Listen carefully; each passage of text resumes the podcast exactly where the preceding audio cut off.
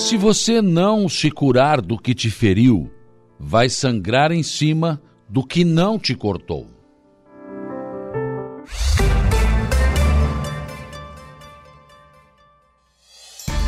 A informação, a opinião. Está no ar, dia a dia.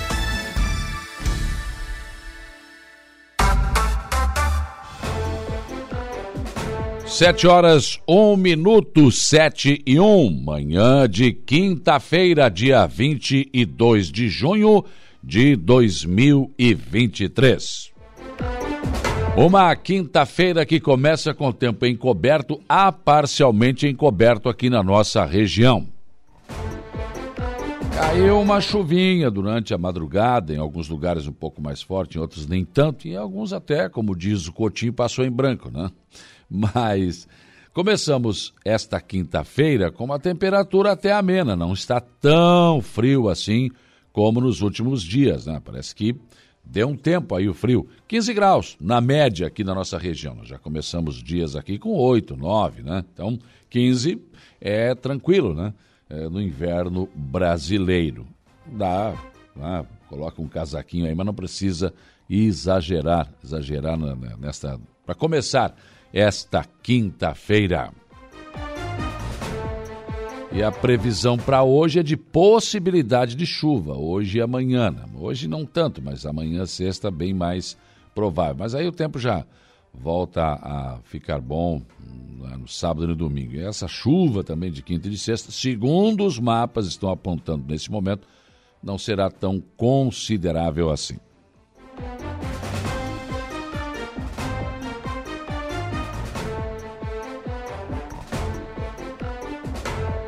Sete horas e dois minutos, sete e dois. Vamos aos destaques desta edição. Começando com Jairo Silva e o setor da segurança pública. Bom dia. Bom dia, bom dia, Saulo. Olha, algumas ocorrências que chamam a atenção aí são algumas ocorrências que chamam atenção nas últimas horas do setor policial. A polícia prendeu, por exemplo, dois menores, um de 14 e outro de 16 anos, que arrombaram a empresa de refrigeração na Uruçanguinha. Na madrugada de ontem, eles foram presos ontem pela manhã. A polícia teve acesso às imagens é, do local, reconheceu os dois, nesse caso, os dois menores, que já tinham passagens, inclusive, é, por furtos praticados aqui em Aranguá e na região e acabou localizando um deles que tentou fugir pulando muros de residência, mas acabou detido na rua Amaro José Pereira, no bairro Coloninha. O primeiro foi detido, confessou que teria participação no crime, disse que o crime teria sido praticado pelo outro menor, foram até a casa do outro menor, a guarnição foi até o local e lá encontrou, é, ele confessou o crime, né? Eles arrombaram a fechadura da empresa, furtaram alguns objetos, dentre eles dois notebooks que foram recuperados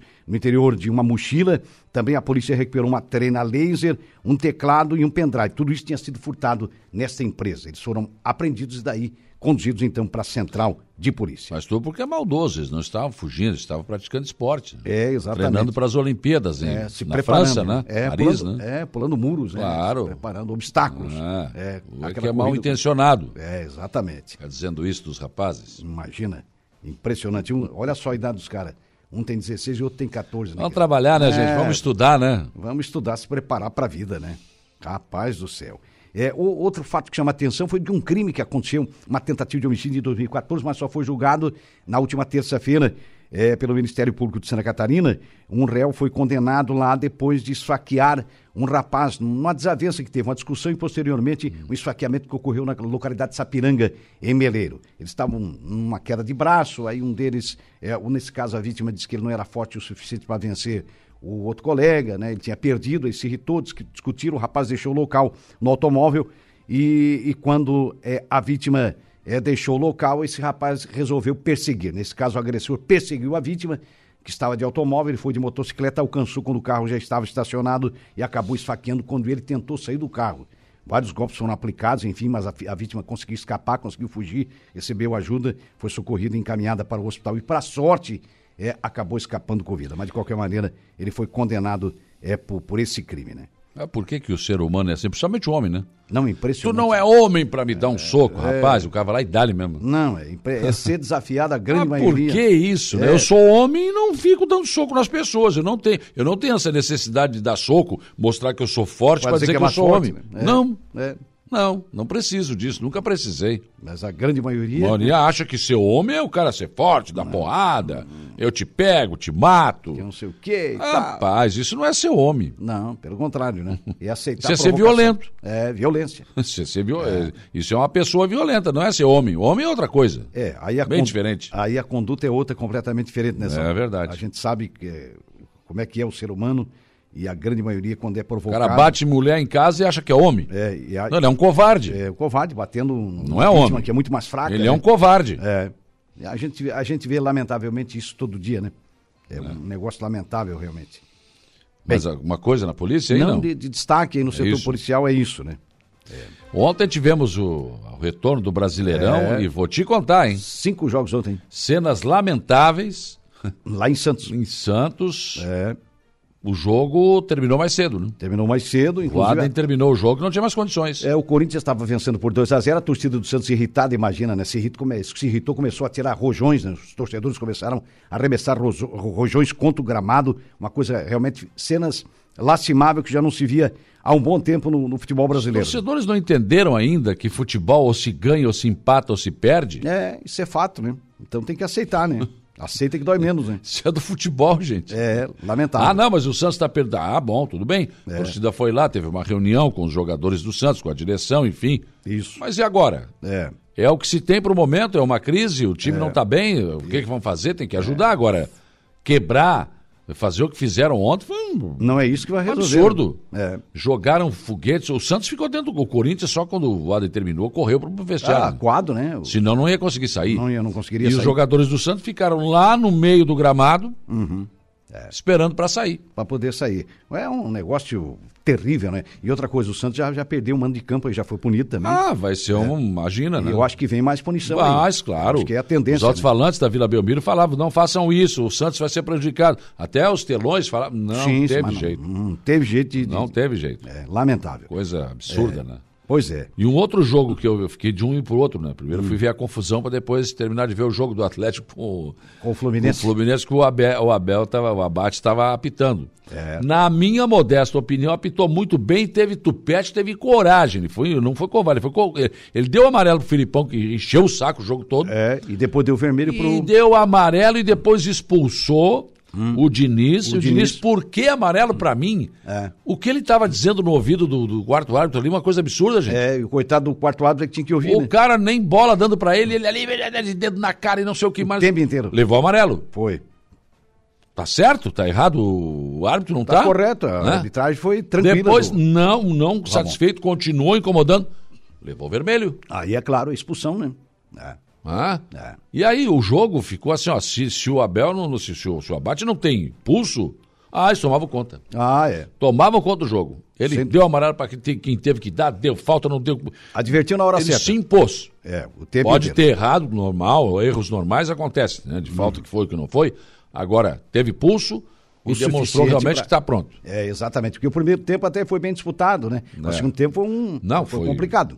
Foi dado da canela para É, baixo, o pescoço para baixo era canela. É isso aí. Aí mostra a grande personalidade que tem o Ramon sim, Maquiavel, sim. né? Parabéns para ele.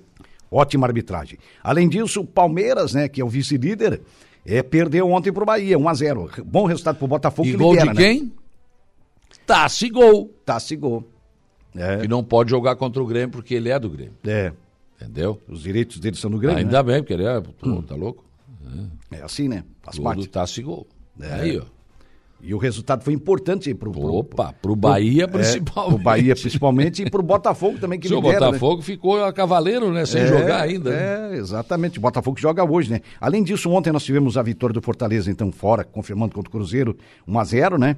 O São Paulo, eh, no Morumbi, venceu o Atlético Paraná de virada por 2 a 1 O jogo da aberração lá, o Santos perdeu pro Corinthians 2 a 0 é, Fluminense e Atlético Mineiro 1 a 1 E o Bahia vencendo o Palmeiras por 1 a 0 Hoje tem o teu Grêmio recebe o América Mineiro, 19 horas. O Botafogo, líder Botafogo, pega Cuiabá, 20 horas, né? Lá em Cuiabá. O Vasco recebe o Goiás também 8 da noite. O Inter joga fora contra o Curitiba, 8 da noite. E o Flamengo fecha a rodada às 21h30 contra o Bragantino também hoje. É o complemento de mais esta rodada do Brasileiro, a 11 primeira rodada do Campeonato Brasileiro, Sal. Muito bem, o Jair volta ao programa daqui a pouco com informações de polícia. Uma da tarde tem As Esportivas. Sete horas e dez minutos, sete e dez, outros destaques desta edição. Uma ação da Secretaria Estadual da Saúde, o governo do estado abriu mais 10 leitos de UTI adulto ontem. Leitos que foram adicionados no hospital Marieta Konderburghausen em Itajaí, mas vem mais 20 leitos de UTI neste mesmo hospital. 10 adulto e mais 10 neonatal. Aliás, a taxa de ocupação de leitos de, UTIs em Santa Catarina tem a ver com doenças respiratórias, mas também tem a ver com infestação por dengue. Já o estado, segundo dados atualizados ontem, teve 67 mortes confirmados por dengue. Governador Jorginho Melo estará hoje em Videira, mais uma edição do programa Santa Catarina levada a sério mais perto de você. Secretária de Estado de Assistência Social, eh, Mulher e Família Maria Helena Zimmermann, eh, pediu ontem ao secretário nacional de Assistência Social, André Quintão, investimento para a construção de abrigos regionais para esses problemas que a gente tem aí, né, volta e meia em todo o estado de Santa Catarina, com pessoas desabrigadas. Ela entende que deviam, deviam haver abrigos regionais, né?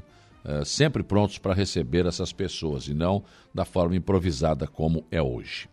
Por falar nessa situação, o prefeito de Praia Grande, Elisandro Machado Fanica, apresentou ontem a situação deixada pelo ciclone que assolou a cidade. Ontem mesmo, no final da tarde, a informação foi de que o governo federal já reconheceu o estado de, de, de calamidade nessa situação toda e ontem mesmo foi liberado algo em torno de 600 mil reais como ajuda humanitária para Praia Grande. Projeto de lei da administração municipal de Araranguá que altera a lei complementar número 33 de 2002 institui o sistema de carreiras, benefícios e vantagens dos servidores municipais, foi aprovado ontem. A mudança era para melhorar o salário dos vigias. E, aliás, no projeto estavam apenas vigias, vigias da prefeitura. Mas o, o, o, vereador Pedro Paulo de Souza, o Paulinho, fez uma emenda que foi aprovada e incluiu também os do SAMAI. Projeto de participação público-privada para trocar a iluminação pública de Araranguá por LED já está no Tribunal de Contas do Estado. A Assembleia Legislativa realizou na noite de ontem, na Unesc, no Auditório Ruiz, uma sessão solene em comemoração aos 55 anos da universidade. Essa sessão de homenagem foi proposta pelo deputado estadual Rodrigo Minotto, do PDT. Nosso portal da Rádio Aranguá destaca exatamente isso na sua capa. A cerimônia prestigiada marca a homenagem do Legislativo Catarinense à Unesc. Praia Grande, governo federal reconhece situação de emergência e libera cerca de 600 mil reais. TRF4 nega recurso do Estado de Santa Catarina para revisão das cotas da pesca da tainha. Portal NSC Total. Senado aprova arcabouço fiscal que substitui o teto de gastos. ND, metade das cidades de Santa Catarina estão infestadas com o mosquito da dengue. Em nível nacional, o Correio, Brasileiro, o Correio Brasiliense abre manchete. Distrito Federal brigará pelo Fundo Constitucional na Câmara.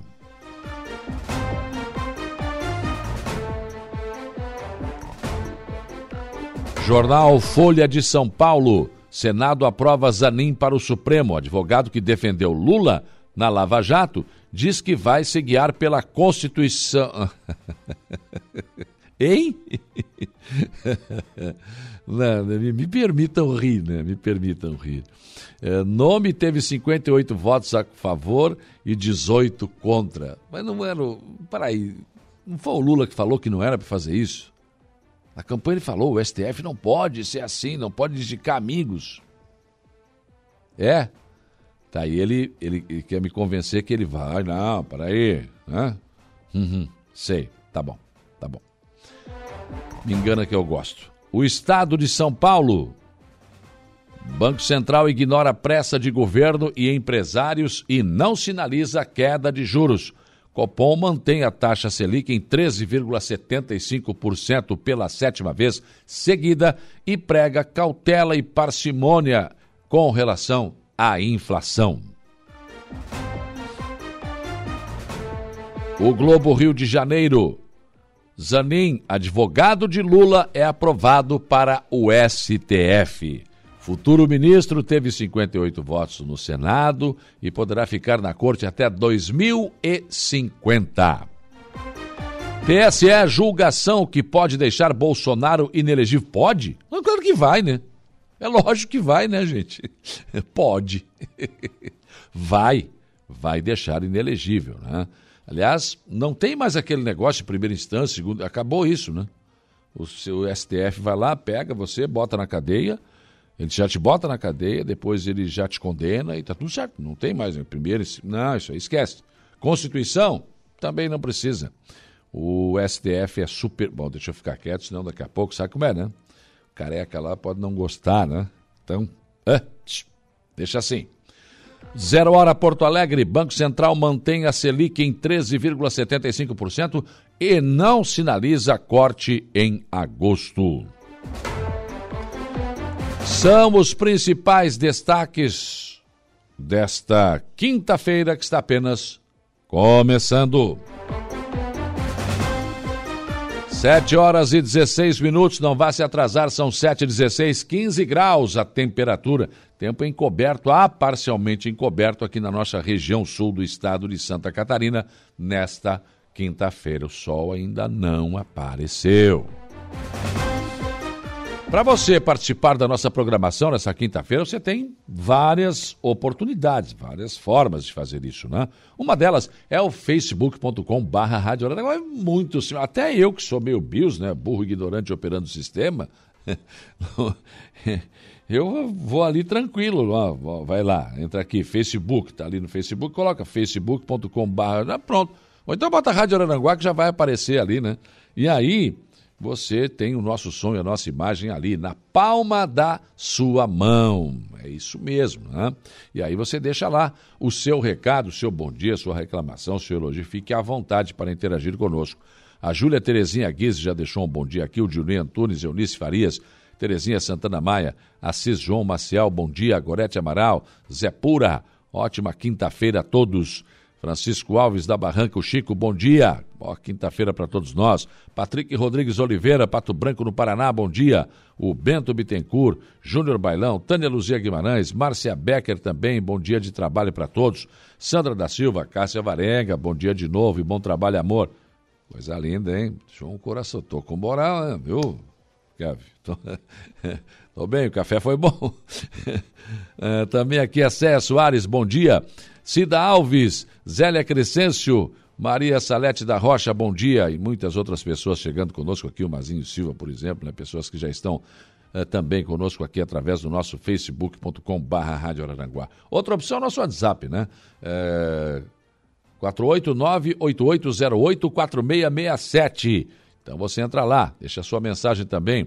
Fabiano Belletini, lá nos Estados Unidos, também aqui o nosso Tuca Maia, o Siegfried, enfim, né, muitas outras pessoas conosco aqui, o Márcio também, o Johnny, mecânico lá de Maracajá. Vamos lá, vamos meter a mão na graxa, vamos trabalhar. Está aqui também a Sofia, também aqui o Adelor, né, a Rita de Cássia da Colorinha, o Hélio lá de, de, de Maracajá, enfim, né? Muitas pessoas, você pode deixar por aqui também o seu recado. 35240137 é o nosso velho e bom telefone que ainda toca, né? Tem pessoas que ainda preferem o telefone. A Renata Gonçalves anota lá o seu recado e passa aqui para o estúdio para a gente falar. Você pode nos assistir no YouTube também da Rádio Aranguá, né? Sua televisão está ligada aí, na Rede Mundial de Computadores, vai lá, entra no YouTube, você vai nos assistir na sua televisão. Muitas pessoas também estão utilizando esse método para acompanhar a Rádio Aranguá e por lá também você pode participar da nossa programação www.radioararanguá.com.br é o nosso portal. Entra lá, olha, você não perde nada, você vai ganhar entrando no nosso portal, que sempre tem uma informação nova e, muitas vezes exclusiva no nosso portal para você. E claro, né, a esmagadora maioria da nossa audiência, 95.5 você do rádio, do seu velho e bom radinho de pilha, no rádio do seu carro você que né, não, não tem acesso às redes sociais, você gosta mais de ouvir no rádio, outros, né? Tem muita gente que nem aparece aqui, né? Mas que nos ouve realmente. Estão sempre acompanhando a nossa programação durante muitos anos. Então, Muito obrigado a todos vocês, seja lá da forma como você nos acompanha, mas o nosso trabalho é feito com muito carinho, com muita responsabilidade para todos vocês. Hoje aqui no programa eu vou conversar, eu vou conversar com o secretário de Obras de Araranguá, Cristiano Coral. Vamos falar sobre o buraco da Beira Rio, a ponte, sobre várias situações aqui de obras. É sempre bom trazer aqui o secretário de Obras para conversar com a população de Araranguá. Né? E eu sei que muita gente vai perguntar sobre sua rua, se vai calçar, se não vai, enfim. Né? E, e, e toda vez que o prefeito vem aqui, o prefeito César estará aqui segunda-feira, inclusive, viu? E, e, o secretário de obras, né, a gente nunca dá conta de, de, de, perguntar tudo que as pessoas querem saber. Né? Mas então, hoje é dia de conversar com o secretário de obras de Aranaguá, Cristiano Coral. E também hoje aqui no programa, os detalhes da sessão de ontem da Câmara de Vereadores de Aranaguá, que foi a última sessão ordinária deste mês de junho. Aqui no programa você ainda tem o comentário do Alexandre Garcia, a previsão do tempo com Ronaldo Coutinho. O Jário Silva nos traz informações de polícia e o Igor Clauses informações do Notícia da Hora. Kelvin Vitor está na mesa de áudio. Sete horas e 21 minutos. O dia começa com a informação que, numa ação da Secretaria Estadual da Saúde, o governo do estado abriu mais 10 leitos de UTI adulto ontem. Esses leitos foram abertos no Hospital Marieta Konder Borhausen, em Itajaí. E tem a previsão total de abertura de 30 novos leitos, então tem mais 20. Segundo a secretária Carmen Zanotto, eh, os 10 leitos de UTI restantes serão 10, aliás, os 20, né? Serão 10 adulto e 10 neonatal. Abre aspas. As doenças respiratórias devem se intensificar nos próximos dias em função das baixas temperaturas. A abertura desses leitos é fundamental para que tenhamos segurança no atendimento aos nossos pacientes. Estamos trabalhando para ampliar ainda mais. Fecha aspas, foi o que afirmou ontem a secretária de Estado da Saúde, Carmen Zanotto. Mas a situação de alta taxa de ocupação de leitos aqui no estado também tem a ver com a questão da dengue. Né? Boletim emitido ontem pela Vigilância Epidemiológica do Estado aponta que dos 295 municípios do Estado, 148 são considerados infestados pelo mosquito da dengue, representando pouco mais de 50%. Ainda ontem, foram confirmadas mais duas mortes em relação à semana anterior. E aí, o Estado totaliza agora 67 mortes confirmadas por dengue. Pessoas que poderiam estar vivas se todos tivessem cuidado com água parada, dentro de vaso, dentro de pneu, enfim. Não há esse cuidado e, infelizmente, perdemos 67 catarinenses. O governo do estado Jorginho Melo, governador do estado Jorginho Melo, estará hoje em Videira. É mais uma edição do programa Santa Catarina levado a sério mais perto de você. Desta vez, a conversa será com os prefeitos da Associação dos Municípios do Alto Vale do Rio do Peixe, a MARP. A reunião será na sede da associação às 10 horas. Além do governador, a comitiva conta com a participação de secretários de Estado e lideranças políticas. A secretária de Estado da Assistência Social, Mulher e Família, Maria Helena Zimmermann, aproveitou a visita ontem do secretário nacional da Assistência Social, André Quintão, em Florianópolis, para pedir investimentos. A secretária justificou que os recursos federais seriam para equipar uma série de abrigos regionais em municípios que frequentemente vivenciam situações de calamidade.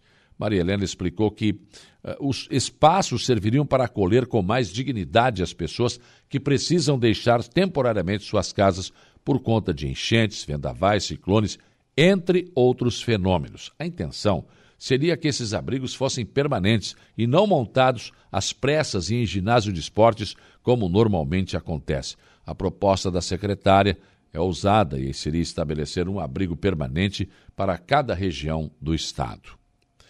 O prefeito de Praia Grande, Elisandro Machado Fanica, apresentou ontem a situação deixada pelo ciclone que assolou a cidade na semana que passou. Segundo os dados apresentados, algo em torno de 4.500 pessoas foram afetadas pelos alagamentos, deslizamentos, quedas de pontes e também problemas com estradas. cerca de 300 pessoas ficaram desabrigadas. Outras 1.200 pessoas ficaram desalojadas, ou seja, não estavam em suas casas, mas foram para a casa de parentes. Ainda constam nos dados apresentados que 200 pessoas ficaram isoladas em áreas rurais. No final da tarde de ontem, a assessoria de comunicação da Prefeitura anunciou que o governo federal reconheceu a situação de emergência em Praia Grande. Além do reconhecimento, também liberou algo em torno de 600 mil reais em ajuda humanitária. Essa ajuda inclui kits de alimentação, limpeza e higiene pessoal, bem como suporte logístico para a distribuição desses materiais. E o projeto de lei da administração municipal de Araranguá, que altera a lei complementar número 33 de 2002, que institui o sistema de carreiras, benefícios e vantagens dos servidores municipais, foi aprovado ontem. O projeto teve uma emenda de autoria do vereador Pedro Paulo de Souza, Paulinho do PSD, que apenas incluía dois vigias do SAMAI que haviam ficado fora do projeto.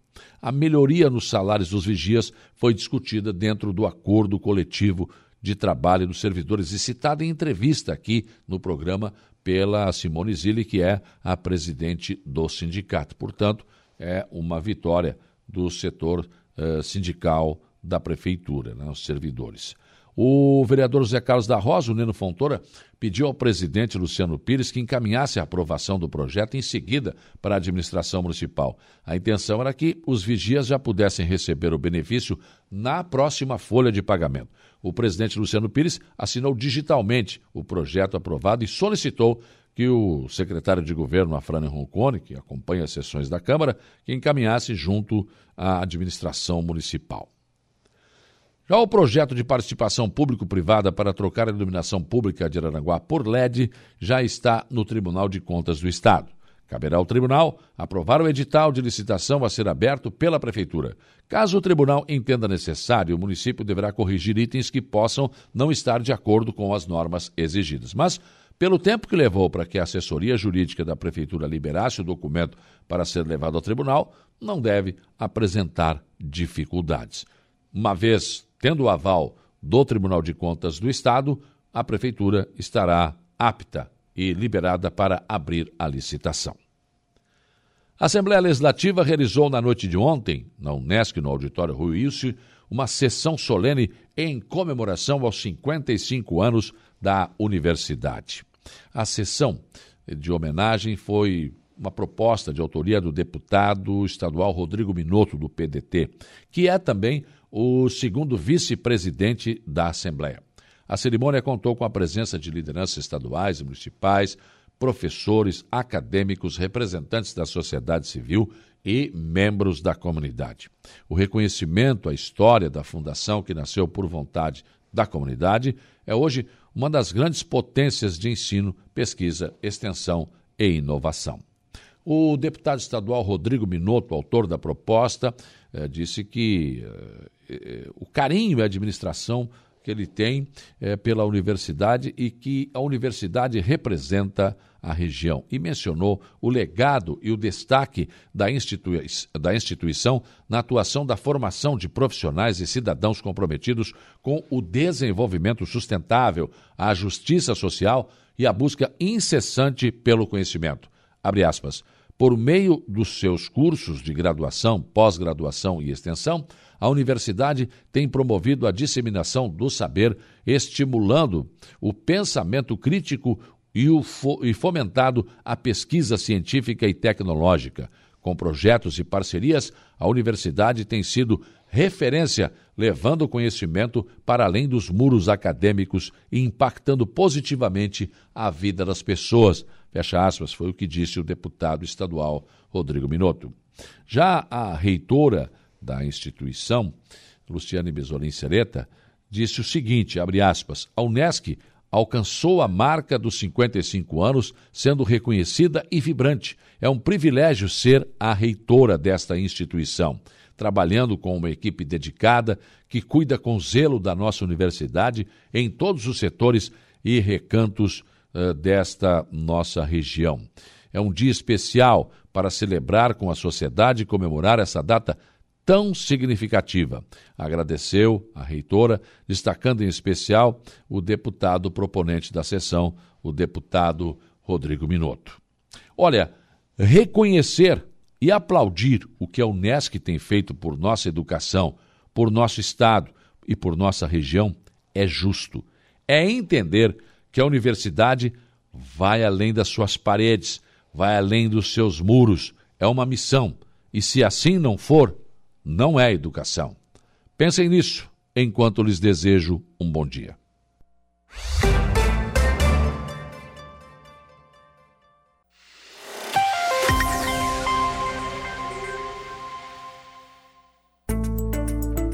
Previsão do tempo. Oferecimento. Faça já sua matrícula. Chame no Whats 999 150 433. Graduação Multi-UNESC. Cada dia uma nova experiência. Laboratório Rafael. Lojas Benoit. Bife Materiais de Construção. E Estruturaço Loja de Drywall. No Distrito Industrial em Araranguá. 7h47, tempo encoberto, parcialmente encoberto aqui na região Coutinho. Tem possibilidade de chuva hoje e amanhã? Não. Bom dia. Bom dia, mas defina, ou é encoberto ou é parcialmente encoberto. Não, tem lugares que está parcialmente e lugares que está encoberto. Então ele está parcialmente coberto. É. Aqui está coberto, por exemplo. Mas no arroio estava parcialmente, porque tinha lugares que não estava, entendeu? Deixa eu ver aqui na, na imagem da Net Vale, vamos ver se o senhor não está querendo me derrubar. Aqui está nublado. É, então. nublado e querendo dar uma, um arzinho. Ó, lá no Turvo tem aberturas de céu azul. Claro que está 90% nublado, né? É. Arroio do Silva também, tá que nem o, o Turvo, 90% nublado. Meleiro, nublado. Morro Grande, 90% nublado. Gaivota também. Ermo, nossa, que movimentação, um caminhão e um carro. Também está com. O céu está empedrado. Timbé do Sul também está praticamente fechadão. Tá, vamos dizer assim, de 90% a 100% de nuvens aí na região. E está agradável, né? Hoje não fez aquele friozão que estava que estava fazendo nos últimos dias. É. Deixa eu ver aqui a mínima em Araranguá. Vamos ver, ó, ficou em 12, 12 graus ali na região de Jacinto, 11,5, Sombrio 11,9. Eu acho que a mais baixa ficou em 9 ou 10, ali na região de Timbé. Aqui no estado, a mais baixa ficou acho que 6 graus e pouco aqui em São Joaquim no Cruzeiro. Imagina, ontem deu 6 abaixo de zero, hoje deu 6 positivo. Deu uma senhora subida. E vamos ter um período aí de temperaturas mais altas que o normal nesses próximos dias, né? Então vamos ter um clima bem mais confortável no decorrer de hoje, em termos de temperatura, um pouquinho de aquecimento, alguma chance de chuva, bons períodos sem.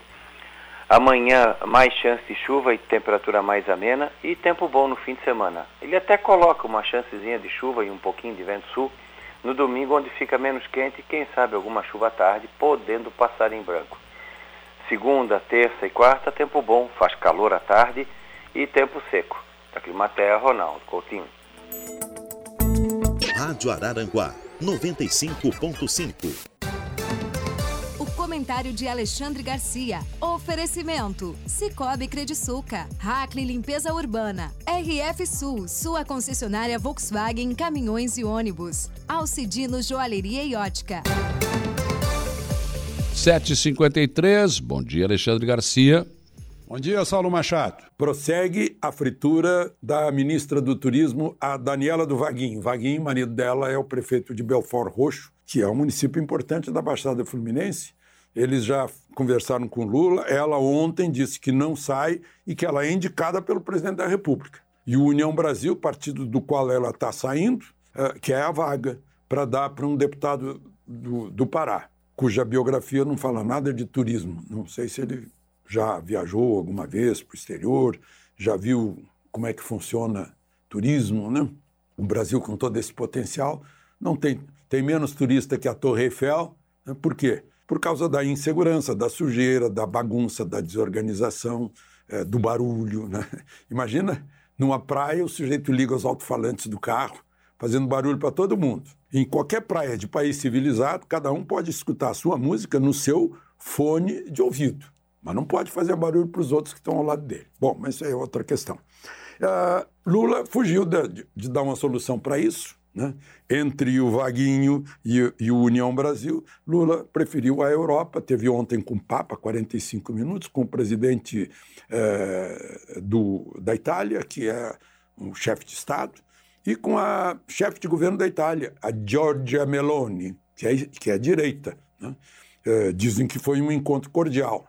As fontes italianas dizem que foi um encontro cordial. E nas três reuniões, Lula falou da paz no mundo né, e da paz entre Ucrânia e Rússia. E foi embora, foi rapidíssimo, ele ficou rápido em, em Roma e já foi para Paris. Porque lá em Paris vai ter um show de rock. Afinal, Paris é uma festa. Vai se encontrar com o ditador de Cuba, hoje, às quatro e meia da tarde, e vai ter lá uma reunião organizada pelo Macron sobre financiar países pobres para protegerem o meio ambiente. Eh, ele deve voltar no sábado.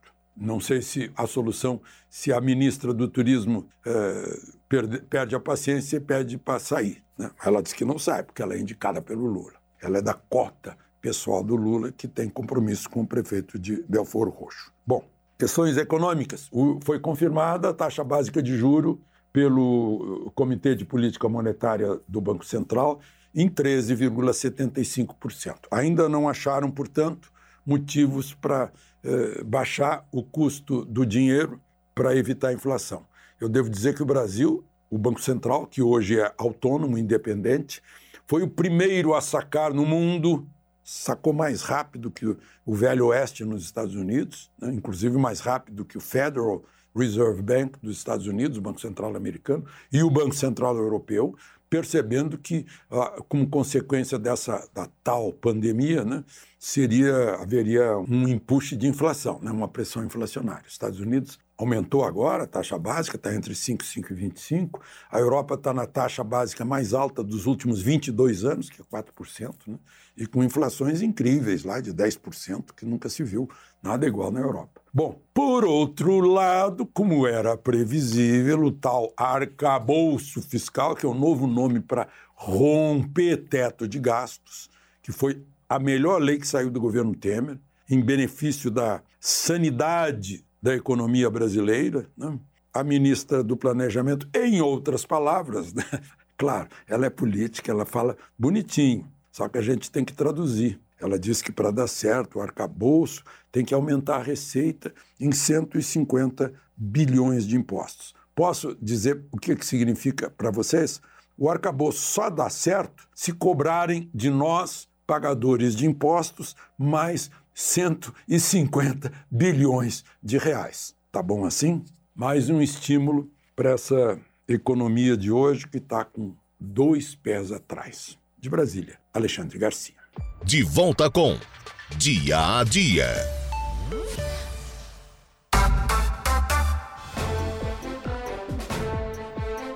Oito horas com pontualidade, oito horas, manhã de quinta-feira. Deixa eu dar um bom dia aqui para Nena Lessa, também para Maria Santos, Marcelo e Rosano, doutor Fábio Estevão Machado, também aqui o compadre Hamilton, bom dia, Paulo César Nazares, Ednei Assis, Luciano Oliveira da Silva, Alice de Bona, Rodinei Correia, Leonir Provedan, o Enedir dos Santos Albano, bom dia, o Giovanir Marcon Gomes, também bom dia, o São Paulo venceu! ah, também aqui a Maria Esther Medeiros, deixando um bom dia aqui, o Geraldo Cordeiro, né, pessoas que estão interagindo conosco via facebook.com.br também entrou a Gilmara aqui também, Gilmara, Gilmara Mara Rocha Fernandes, bom dia.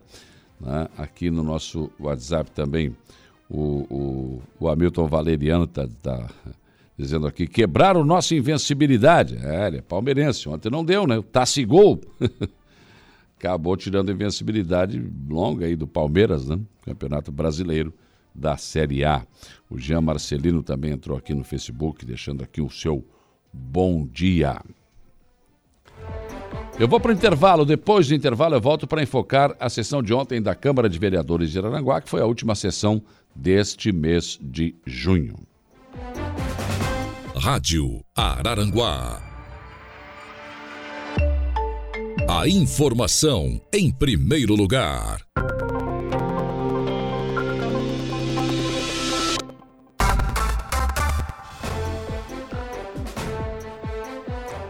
Oito horas e quinze minutos, oito e quinze.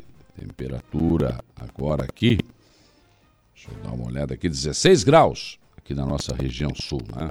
Sol meio que está querendo aparecer entre nuvens aqui no centro de Araranguá nesta manhã de quinta-feira. Deixa eu dar um bom dia aqui para Ana. Ah, não, é a Maria, Maria Santos. Ela tá de bronca aqui. Ela disse que no sábado passado o marido dela foi atacado por um cachorro no Hospital Regional de Araranguá. Levou oito pontos e a mordida foi profunda. Aí não foi a primeira vez que isso aconteceu. Já teve mais pessoas que foram mordidas também. Agora meu marido não pode trabalhar porque não consegue mexer a perna. Quem são aqueles cachorros? Ou de quem são aqueles cachorros?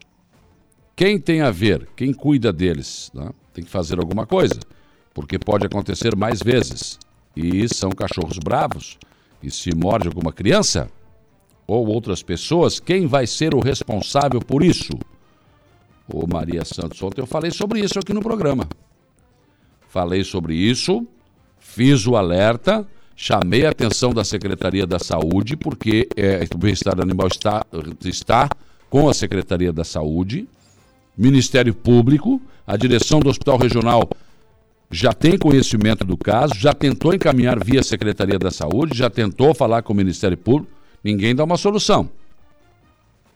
Você tem razão. Você já pensou se um cachorro desse morde uma criança?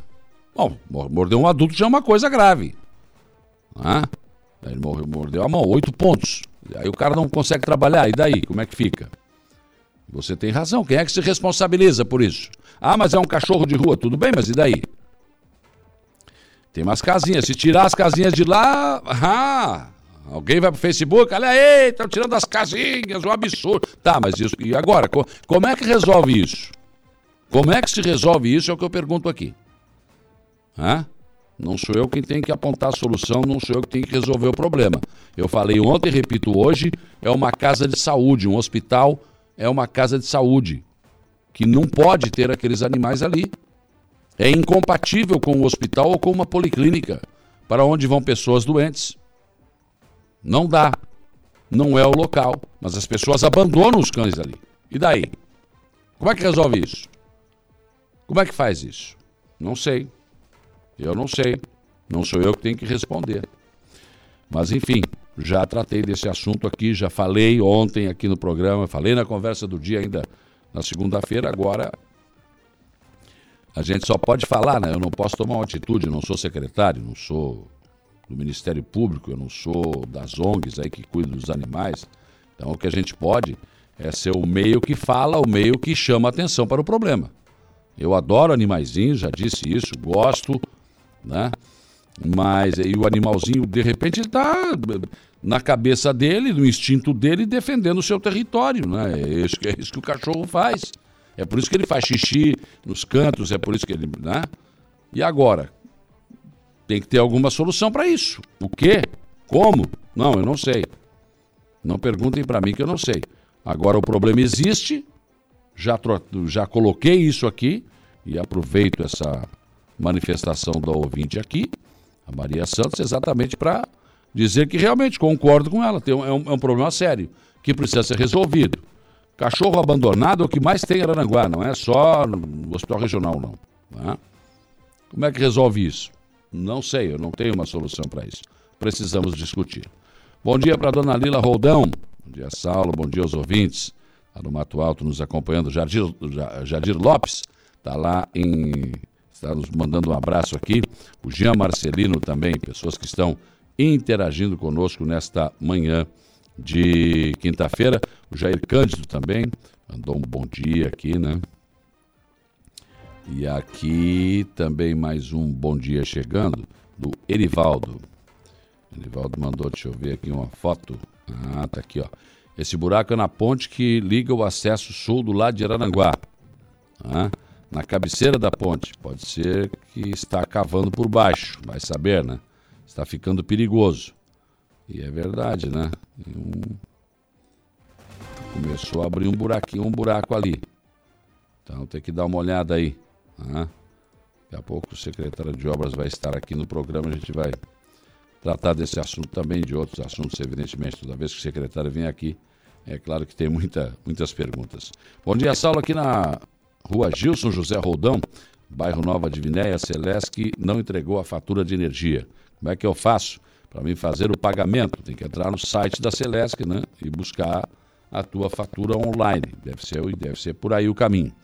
Aliás, a Celeste ia, tro ia trocar aqui, o, o, Lucas é que tratou desse assunto, mas ia trocar inclusive a empresa que estava fazendo esse, é, o recolhimento das tardes, porque não está dando certo, né? Não está dando certo, estava falhando. Pelo jeito, parece que não resolveu ainda. Jusceli Alves, bom dia. Também aqui. Bom dia, Saulo. De A a Z, de 0 a 100, para não esquecer de ninguém. Ótima quinta-feira a todos. Legal. O Givago mandou um bom dia aqui, tá bom? Bom, vamos lá. Ontem foi noite de sessão na Câmara de Vereadores de Araranguá e foi a última sessão deste mês de junho. Ontem, na ordem do dia, o projeto de lei complementar 013-2023, que altera as leis complementares número 033 e 134 de 25 de junho de 2002 e 27 de fevereiro de 2012, respectivamente. Esse projeto muda ali a nomenclatura dos vigias, né? Porque foi uma discussão que foi feita, inclusive, lá no, na discussão do acordo coletivo de trabalho, teve uma defasagem muito grande, né? E o vereador Paulinho, o Paulinho do PSD, fez uma emenda que alterou o caput de artigo 1 do projeto de lei complementar. E ele explicou a sua emenda e também falou sobre o projeto em si. Senhor presidente, quero no início assim, parabenizar é, ao sindicato ao Frânio ali do governo que, que lutaram por isso, né? Porque conseguiu alguma coisa do Antônio, olha, estão de parabéns. Conseguiram 14, 18% de aumento para eles. É, é, de se fazer uma placa. É, senhor presidente, essa emenda é porque tem dois vigias do SAMAI que estavam de fora, assim, feito só para os da prefeitura, então é só essa emenda é incluindo os dois do SAMAI junto com os da prefeitura. É, é, são um projeto já vou falar do projeto, né? Ele vai aumentar 14 referências, que dá 18%, porque cada referência é 1.3. Então, nenhum servidor, no caso dos vigias, vai ter problema no plano de carreira, né? Porque o que ganha a mais vai ganhar 18% acima do que ganha, o que ganha um pouco menos vai ganhar 18% acima do que ganha. Então, está tudo certo. E parabéns a eles por essa conquista. E peço aos nobres vereadores a aprovação do, da emenda e do projeto. A emenda do vereador Paulinho foi aprovada e também o projeto com a emenda. A, presidente do sindicato, Simone Zilli, alguns vigias também acompanharam a sessão de ontem, acompanhados também do secretário de governo, Afrânio Roncone. Ontem também o anteprojeto de lei do vereador Jair Anastácio institui o programa de sustentabilidade ambiental na rede municipal de ensino e da outras providências foi aprovado. Também do mesmo vereador Jair Anastácio um pedido de informações. Ele quer saber em relação a questões de, de interesse coletivo. Primeiro, quais os projetos o município de Araranguá realiza buscando a preservação das nascentes? Segundo, se existe um mapeamento das nascentes existentes em Araranguá. Terceiro, existe previsão para a regulamentação da Lei 3.524 de 2018, que institui o programa Adote uma Nascente no município de Araranguá? Quarto, existe um projeto e orçamento para a recuperação do açude Mané Angélica em Araranguá? São uh, questões que foram levantadas neste pedido de informações do vereador Jair Anastácio, aprovado na sessão de ontem. O vereador Samuca aprovou um requerimento pedindo encaminhamento de expediente à CCR via costeira, solicitando estudos técnicos para instalação de iluminação pública nos locais eh, que ainda não estão implantados ao longo de toda a extensão da Alameda Sendino Moraes de Sá, aqui em Araranguá. Vereador Diego Pires aprovou um requerimento pedindo espaço em uma das sessões ordinárias a Franciele Barros Silva, solicitando que a mesma venha ao plenário para explanar sobre orientações, orientação parental. Depois, os vereadores discutiram e aprovaram várias indicações. O vereador Paulinho pediu pavimentação com lajotas e drenagem pluvial na rua Regis Bittencourt, localizada no bairro Polícia Rodoviária. O vereador Tubinho pediu a construção de bocas de lobo na rua Dorvalina Broca Pasquale, em frente às casas 1580 e 1590, no bairro Lagoão. O vereador Zico pediu construção de um banheiro público e a contratação de um guarda noturno para a Praça Cesário Sibien, no bairro Cidade Alta. Vereador Zé Carlos da Rosa, o Neno Fontoura, pediu patrulhamento e revestimento com material britado na rua João Paulo II, no bairro Coloninha. O vereador Nelson Soares pediu colocação de meio-fio, troca de tampas quebradas e limpeza de bueiros na rua Antônio Lemos Pedroso e continuação da rua Juvenil Hermógenes Graciano, no balneário de Ilhas. O vereador Douglas Michels pediu a manutenção da tubulação na estrada geral do Pontão, nas proximidades da residência do senhor Sérgio da Soler, porque é apenas um ponto de referência. O vereador Tico pediu calçamento com lajotas e colocação de rede pluvial na Rua Meleiro, no bairro São José. O vereador Diego Pires pediu continuação da pavimentação e drenagem pluvial na Rua Manuel Tavares, bairro Jardim Cibele. Jair Anastácio pediu que o Poder Executivo Municipal estude ações de reflorestamento nas áreas verdes do município. E o vereador Samuca pediu a elaboração de projeto técnico para pavimentação com lajotas e instalação de tubulação para drenagem pluvial na rua Ido Pedro Santos, no bairro Uruçanguinha. Foram as, as indicações que foram apresentadas e aprovadas ontem na sessão da Câmara de Aranguá. No horário da palavra livre, o vereador José Carlos da Rosa, o Neno Fontoura, fez um registro e parabenizou a administração do SAMAI. É, eu quero nessa noite aqui parabenizar a direção do SAMAI, porque eu tive olhando alguns números aqui e achei muito importante parabenizar a direção do SAMAI, todos os funcionários, é, que é capitaneado pelo prefeito César e o vice-tano. Só alguns dados aqui rapidamente. Pagamento de precatórios 5 milhões de reais. Aquisição de máquinas, é escavadeira, caminhão, é, carros pequenos, 1 milhão 559. Aquisição de três terrenos para fazer uh, algum trabalho posteriormente para levar água em alguns lugares do município, 950 mil reais. Aquisição de conexões, tubos, 1 milhão e 400. Ampliação do sistema de água, 3 milhões e 780. Ampliação de rede de esgoto, 1 milhão e 600. Nesses 25 meses, aproximadamente 14 milhões de reais.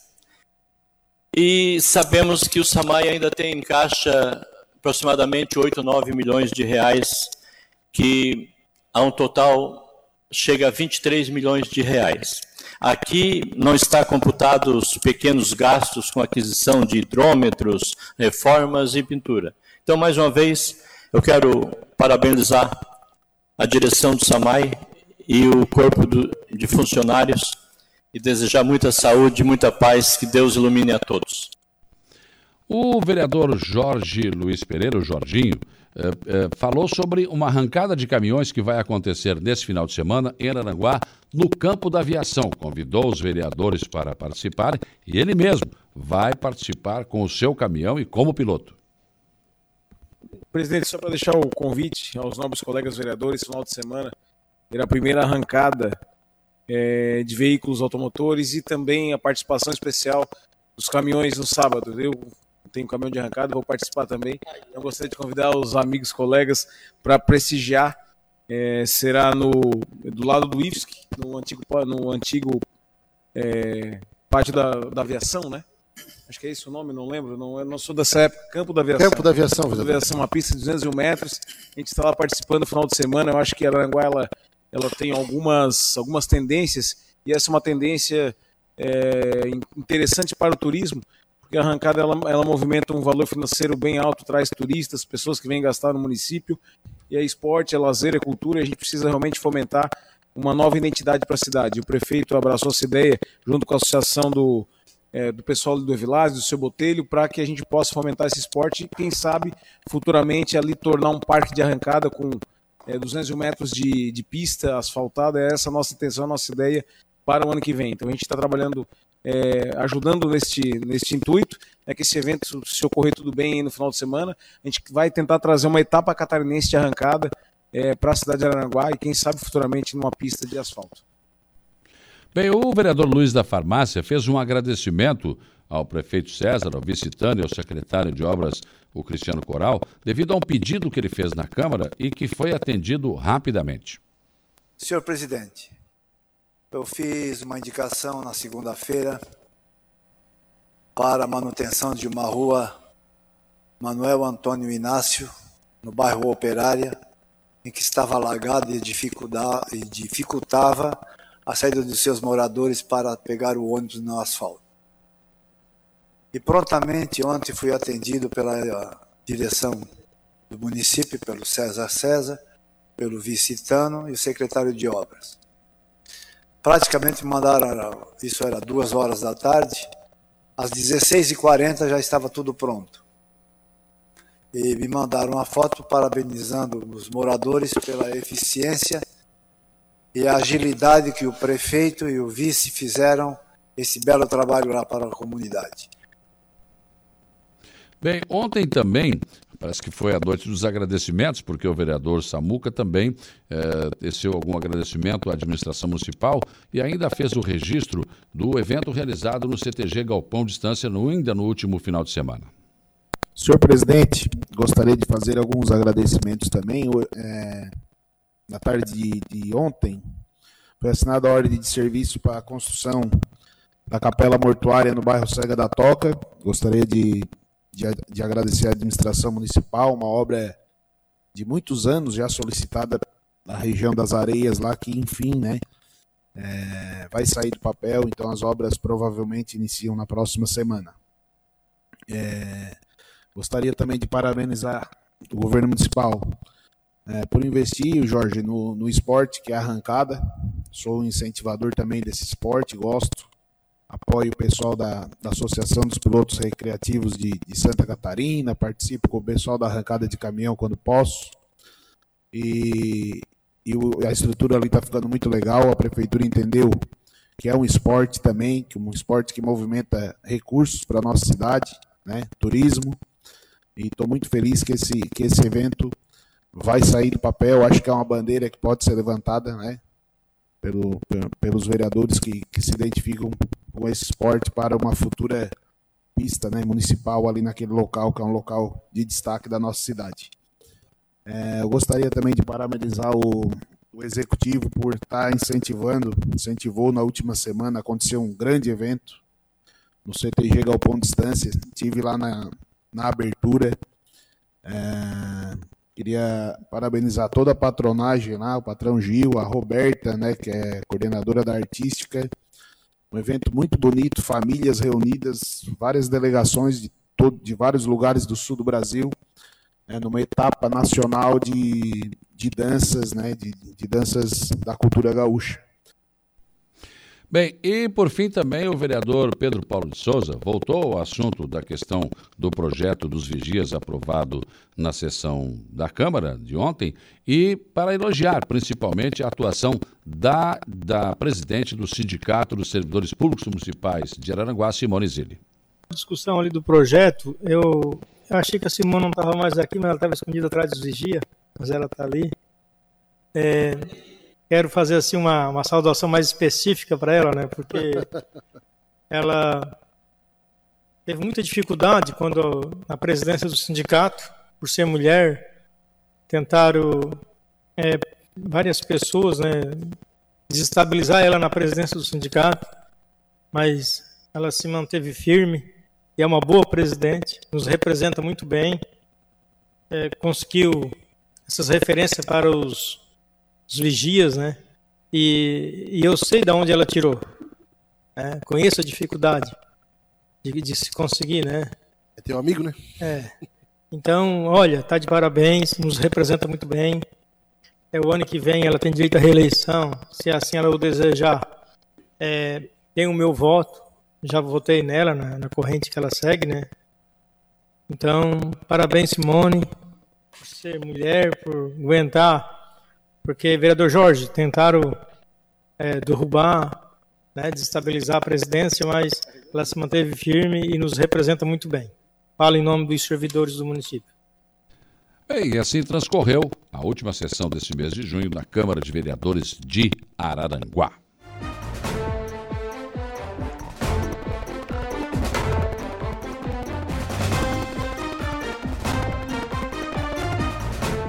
Por telefone, a Águida Cardoso de Ilhas ligou para falar que esses vereadores não fazem nada por Ilhas. Tem estrada que liga Ilhas a Ercílio Luz, que é sem nenhuma pavimentação, cheia de buracos, nem uma patrola passam. Por favor, façam alguma coisa por essa estrada. Não é verdade, Águida. Você não está acompanhando, então, o, que, o que os vereadores estão fazendo, porque o vereador Zé Carlos da Rosa, Leandro Fontoura, na outra sessão da segunda-feira, ele fez essa indicação dessa estrada e está buscando recursos de emendas parlamentares. E ainda pediu para que os vereadores, outros vereadores assinassem também essa indicação, além de também ver se conseguia mais alguma emenda para isso. Na sessão de ontem da Câmara de Vereadores, já falei aqui, o vereador Nelson Soares pediu colocação de meio-fio, troca de tampas quebradas, limpeza de bueiro na rua Antônio Lemos Pedroso, continuação da rua Juvenil Hermógenes Graciano, no balneário de Ilhas. Então, Ilhas não está esquecido e muito menos essa estrada que foi tratar, assunto tratado na sessão da última segunda-feira, só para esclarecer a nossa ouvinte. 8h36, vamos para o intervalo. Depois do intervalo tem informação de polícia com o Jário Silva e também o Notícia da Hora com Igor Klaus. Polícia. Oferecimento Infinity Pisos e Revestimentos. Unifique a tecnologia nos conecta. Estruturaço, loja de gesso acartonado. Eco Entulhos, limpeza já. Fone 99 600 8000. Cia do Sapato e Castanhete Supermercados. 8h51, antes da informação de polícia com Jairo Silva, tem uma informação também de segurança que me passa aqui o nosso coordenador regional de educação, uh, o PS, né? Que hoje, 13 horas, apresentação do policial militar na escola Polônio Irene Cardoso lá no Arroio de Silva, programa Escola Mais Segura. Então, o Luiz Carlos Pesce me passa essa informação. Quer dizer, aos poucos, os policiais né, da, da, da, reserva estão começando a ser integrados na segurança das escolas. E agora sim, o Jairo Silva com outra informação de polícia. Olha, pois não, Saulo, Polícia Militar aprende dupla que arrombou e furtou empresa de refrigeração na Uruçanguinha. A ação terminou com a prisão dos envolvidos e recuperação dos produtos furtados ocorreu na madrugada de ontem, quarta-feira. No início da manhã, de ontem, os policiais militares analisaram as imagens do arrombamento seguido de furto na empresa que fica localizada no bairro do Sanguinha. Um dos homens foi visto entrando na empresa e logo a seguir saindo com os objetos, os objetos furtados. Diante das imagens, foi possível então reconhecer um segundo envolvido no crime. Os dois criminosos são conhecidos pela prática de furtos. No começo da manhã de ontem, de quarta-feira, a Polícia Militar encontrou um dos suspeitos do arrombamento próximo de uma residência localizada no Jardim das Avenidas. A guarnição deu voz de prisão, deu voz de parada para ele, que tentou fugir, pulando os muros de diversas residências, mas foi abordado na rua Mário José Pereira. Indagado sobre o furto, o mesmo relatou que estava junto com o seu comparsa e que, ao passar em frente à empresa de refrigeração, viram dois notebooks em cima da mesa e decidiram então arrombar o local. A dupla estourou a fechadura e furtou, furtou aliás, não só os notebooks, mas vários objetos e em seguida deixou os produtos escondidos embaixo de uma árvore. Após o relato do primeiro arrombador, os policiais militares foram até a residência do comparsa, que foi abordado e confessou ser o autor do furto ocorrido durante a madrugada e que teria praticado o crime na companhia do primeiro abordado. Diante então da narrativa dos dois adolescentes, um de 14 e outro de 16 anos, os policiais militares foram até o local, onde esconderam os objetos de furto e encontraram em uma mochila dois notebooks, ferramentas, uma trena laser e um teclado, além de um pendrive. Os produtos encontrados foram mostrados para a vítima, que reconheceu os objetos. Diante dos fatos, a dupla foi então apreendida e conduzida até a central de polícia.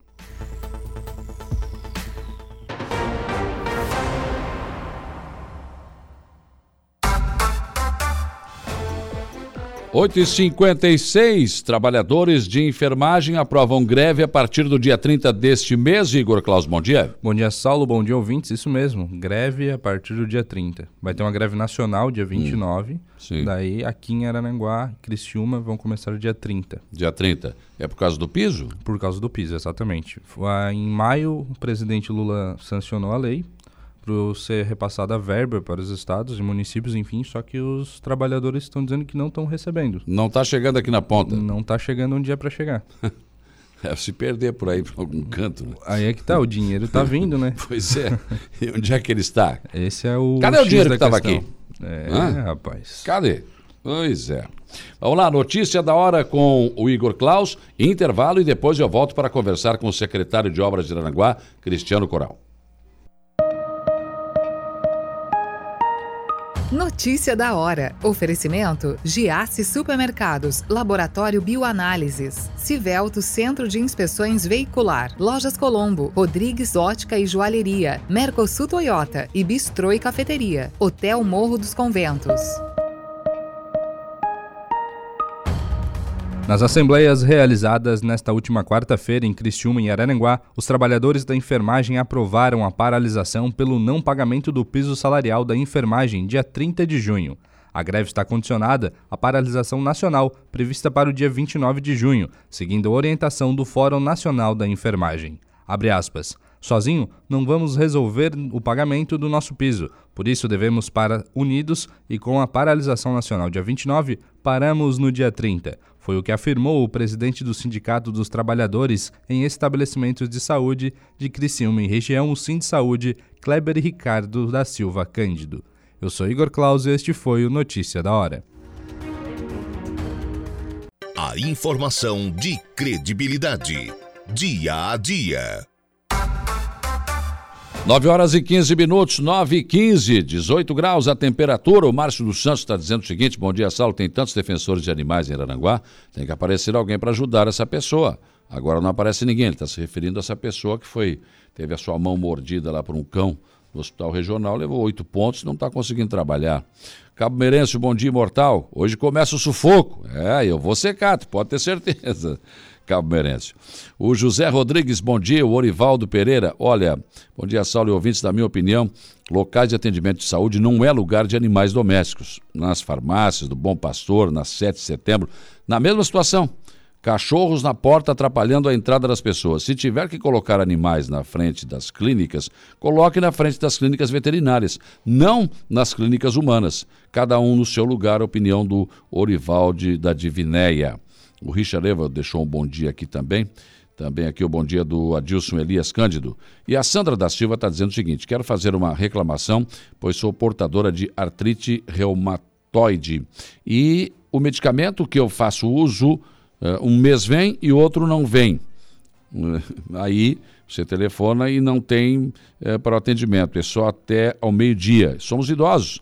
É, tem vezes que o meu marido vai quatro vezes na semana para ver se já, se já chegou o medicamento na farmácia do SUS. Saulo, será que não é bom ter um telefone para esse problema? Também acho, né, Sandra? E também tem outra coisa. Uh, pelo que eu sei, a secretaria tem um carro que faz a entrega de medicamentos, né? Quem sabe seria o caso aí de você dar uma olhada com a Secretaria de Saúde sobre este assunto. Estou recebendo aqui no programa o secretário de Obras, Cristiano Coral. Bom dia. Bom dia, Saulo. Bom dia a todos os ouvintes. Eu quero agradecer primeiramente o secretário por dar um tempo para vir aqui conversar com os nossos ouvintes, que são os contribuintes, né? Porque eu sei do seu dia a dia, como é que é, é bem complicado, é muito, são muitos afazeres, né? Além dos problemas normais que a cidade tem, muitas obras estão em andamento, né, secretário? Sim, são. Primeiro agradecer a vocês também pelo espaço, né? É sempre bom a gente vir dar a nossa, a nossa contribuição aqui e esclarecer a todos os contribuintes, né, que são eles que pagam o nosso salário e também claro. são, são deles que vêm todas essas obras. Vamos falar sobre dois buracos. Primeiro na Beira Rio, vai para a licitação. Sim, dia 5 de julho agora a gente já está licitando a Beira Rio, é, conforme foi feito o projeto pelo especialista ali em contenção de, de, de solo. Vai ser uma obra bem volumosa, ela vai desprender mais de 300 caminhões de, de, de pedra ali que a gente vai colocar é, a expectativa é que se conclua essa obra no, em, em, um mês, dois meses ali, a gente consiga concluir. A gente tem que agora aguardar as empresas que, que vão participar dessa licitação, né? ver se tudo vai correr dentro do, da legalidade para a gente poder fazer a contratação. Mas não é uma coisa que o prefeito César achou, que o Tano achou, que o secretário achou. Foram técnicos que disseram o que, que tinha que fazer. Não, realmente a gente buscou. É... Primeiro a gente foi atrás de orçamentos. São, o primeiro orçamento foi em Porto Alegre, com um especialista também em contenção de solo, a, a escritório Azambuja. Foi até meu professor na PUC lá em Porto Alegre. Eu sei do, do renome que ele tem faz obras para Gaier, para todo está por todo o Brasil. E o, realmente o orçamento dele custou mais de 350 mil, foi um, um volume muito grande. Fizemos outro orçamento também em Florianópolis, com uma equipe especializada também em contenção de, de aterro e contenção de solo. E também fizemos um orçamento com um especialista aqui de Criciúma, que faz toda a, a assessoria para o DENIT, que é o professor é, Adailton dos Santos, é, professor da Exucre também, já foi professor meu da Unesc ali. Então, uma pessoa muito capacitada, que faz, fez todo, por exemplo, todo o elevado aqui do Maracajá. E o segundo orçamento deu em torno de 250 mil e esse do professor Dailton deu em torno de 100 mil. Como havia uma emergência ali, a gente fez uma contratação direta, tudo dentro da legalidade. Sim. Então custou aí um terço do, dos outros valores, mais ou menos, o, o preço dele e realmente tivemos é, ele tomou todos os cuidados com sondagens com ele é um especialista em contenção de solos um especialista em, em solos né geote, geotécnico e ele fez um projeto e na verdade ele fez dois projetos por esse preço Sim. ele fez um projeto que realmente é o melhor que é com estacas e também fez um projeto um pouco mais econômico de tão, tão qualidade quanto o outro mas um pouco mais econômico porque realmente a gente vai fazer isso com recursos próprios aqui do município então, o primeiro projeto, que era o projeto com estacas, ele sairia em torno de 7 milhões para fazer aqueles 50 metros ali. Porque, e o outro projeto vai, vai custar agora nessa licitação 1 milhão e 600 mil, que é um projeto mais econômico, mas que também funciona tecnicamente tanto quanto o outro. É, então a gente optou por esse projeto um pouco mais barato, né, tendo em vista que a gente está um, num volume grande de obras, então a gente precisa também atender outras obras. E da mesma forma, como eu falei primeiramente, ele fez dois projetos. A gente tem agora o segundo projeto, que é com estacas. Eu já determinei ali na secretaria, temos um engenheiro ali especialista também, que, que trabalhou muito tempo na, hum. nas estradas aí do Brasil, que é o André. Ele já determinei que ele, fa que ele monte também esse segundo projeto para que a gente possa ir atrás de recursos no governo estadual e federal para que se possa fazer uma revitalização maior ali da Beira Rio, como é, como é a vontade do prefeito César e do Tano, fazer uma revitalização melhor da Beira Rio, onde possa elevar a Beira Rio e fazer uma grande via gastronômica ali dentro. Falar, já que estamos falando de buraco, vou fazer da, falar daquele da Iraciluquina, que eu fiquei impressionado. Eu fui lá de manhã cedo, né, depois daquele temporal e abriu uma cratera bem grande ali. Mas é uma obra que foi feita recentemente ali, o calçamento, e anteriormente tinha arrebentado um pouco mais para cima, né, uhum. né, perto da, da, da, oficina do Evilásio. Por que, que isso está acontecendo? Bom, ali é o seguinte, é, é, nós, antes nós, nós tínhamos ali uma via com predas de paralelepípedo e poucas bocas de lobo. A água praticamente ela se escoava e penetrava ali. Ela tinha uma, uma, uma algumas saídas para os terrenos também. Uhum. O que acontece agora é que a gente pavimentou tudo com asfalto, a gente impermeabilizou o solo, né? E também transferiu parte dessa água para a rua Anastácio João de Souza. Né? Na verdade, agora a gente já teve ali, eu tive ali com o subsecretário seu Odilon também, que tem, tem me dado grande é, consideração e colaboração no trabalho a gente já analisou aquilo ali e vamos é, substituir aquele trecho da Anastácio João de Souza que desce ali e vai para o córrego da 15 de novembro. Então, o que, que acontece? Antes tinha uma penetração no solo, né? E agora não tem mais. Então, isso impermeabilizou aquela via ali e houve uma colaboração de mais águas, o que a, é o grande problema do município é esse, né? São as saídas pluviais que tem, que a gente tem que está fazendo aí, como ali na Getúlio a gente está fazendo aquilo ali, que é uma obra que já do outro governo foi visto que precisava fazer e não foi feita porque Sim. achavam que ia não tá gastar. Está demorando aquela obra ali, secretário? Oi? Não está demorando aquela tá obra Está demorando também, já foi notificada a empresa, né? É. Foi notificada a empresa judicialmente, a empresa é, já foi notificada, prometeu que ia terminar já uma semana atrás e eu estou apertando eles também porque afinal é um grande fluxo de veículos que precisa passar ali. Imagina. E tem aquele entroncamento ali, ninguém está contente com aquilo ali, eu também não estou contente. Mas a obra teve que sofrer algumas mudanças ali também que levaram à paralisação e análise de, de, de caixas, por exemplo, a caixa que tinha ali que ia ser feita era um metro, dois metros, e ela é uma caixa de 4 ou 5 metros. Então, assim, teve um acerto para ser feito ali com a empresa, eu dei o ok, para que fique uma obra de qualidade que não venha mais sofrer inundações em alguma, algumas partes da cidade. Mas agora tem que mudar também, o senhor estava me falando antes da gente entrar no ar, a tubulação da chegada do rio. Parece que ele está de frente para a correnteza do rio, né? E é, e é de 80, é de 100, é. né? Toda a bacia que toda a bacia que vem lá do, do Morro Centenário até o, o Alto Feliz ali vem ali para dentro do, da 15 de novembro e da 7 de setembro e acaba saindo ali na Beira Rio com um tubo de 80 que é muito pouca vazão. Mas Então não adianta ter esse negócio de um metro aqui, chegar lá tem isso. um. Né? Inclusive, a prefeitura já colocou ali os canos de um metro e meio e a gente vai iniciar essa obra dentro de 15 dias para que tenha mais vazão também do, do, dessa bacia de colaboração, evitando que se faça tantos buracos na cidade. Então, a gente vai começar a mexer aquilo ali. Semana que vem ou na outra já vai estar fazendo, aproveitar que a Beira Rio está tá fechada e fazer a obra de contenção do buraco e também já essa de saída de água ali. Chegaram os vasos para o centro da cidade? Chegaram os vasos, graças a Deus, a gente fez uma licitação, foi uma empresa de Minas Gerais que ganhou. Pegamos preço daqui, pegamos preço da Isara e pegamos preço de uma empresa de Minas Gerais que quis participar também. E houve o sucesso da empresa ganhar, a licitação era aberta para quem quisesse vir participar. E houve esse, esse sucesso da empresa e ela entregou agora os vasos. Ontem esti- estivemos no, no, no calçadão com o prefeito César e com o Tano, com a arquiteta, né? vendo as melhores posições para que se coloque esses vasos. Realmente são vasos muito bonitos e acredito que vai dar mais um, um, um aspecto de grandeza ali àquela obra que ficou tão boa e esperamos aí concluir ela o quanto antes. Esses vasos terão flores ou como é que vai ser?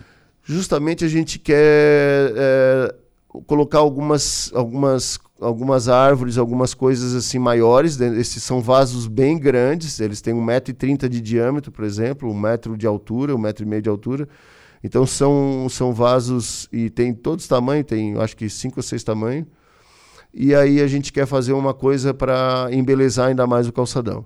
Algumas mudas daquelas que foram plantadas também serão trocadas por determinação do prefeito. Ele achou que algumas vieram meio pequenas, mas eh, realmente a empresa teve dificuldades. Né? A gente sabe que não é fácil achar mudas grandes de árvores. Uhum. E então agora a gente está com outra equipe ajudando a, a, a- fazer essa, essa nova configuração. Ah, queria agradecer também à empresa Engeton, que vem trabalhando exaustivamente ali. Algumas coisas precisam ser corrigidas, mas a gente tem que dar os parabéns para uma empresa dessa que é vencedora, fazer uma obra tão complicada no centro da cidade, É. né, com toda a parte elétrica subterrânea. Foi uma coisa, foi uma vitória para todos. E quem ganha são, são os contribuintes e os lojistas do calçadão. Qual é o projeto, secretário, para 7 de setembro? Porque nós temos ali, o calçadão vem Getúlio Vargas e tem a travessia, a travessia ali da, da- com a 7 e continua, pelo menos de um lado, até a rodoviária. Só que ali tem uma rótula. Como é que vai ser feito ali? Bom, a gente tem isso no projeto, Saulo. É, a gente vai substituir toda aquela rótula de asfalto. Inclusive, eu queria pedir desculpa porque as acessibilidades ainda não estão feitas, né? Porque não tá pronta a obra, né? É, é, al- talvez alguém já tenha passado algum problema ali. Peço desculpas, mas a gente quer fazer uma acessibilidade total ali. Ou seja, nós vamos arrancar o asfalto desde as faixas de pedestre em toda a rótula, Hum. elevar ela com paver, né? Você vai entrar no calçadão, você vai sair do calçadão. A rótula fica, no caso. A rótula fica, os carros continuam é, trafegando ali, ônibus, caminhão. Sim. Porém, a ida de ônibus para a rodoviária por ali não vai dar.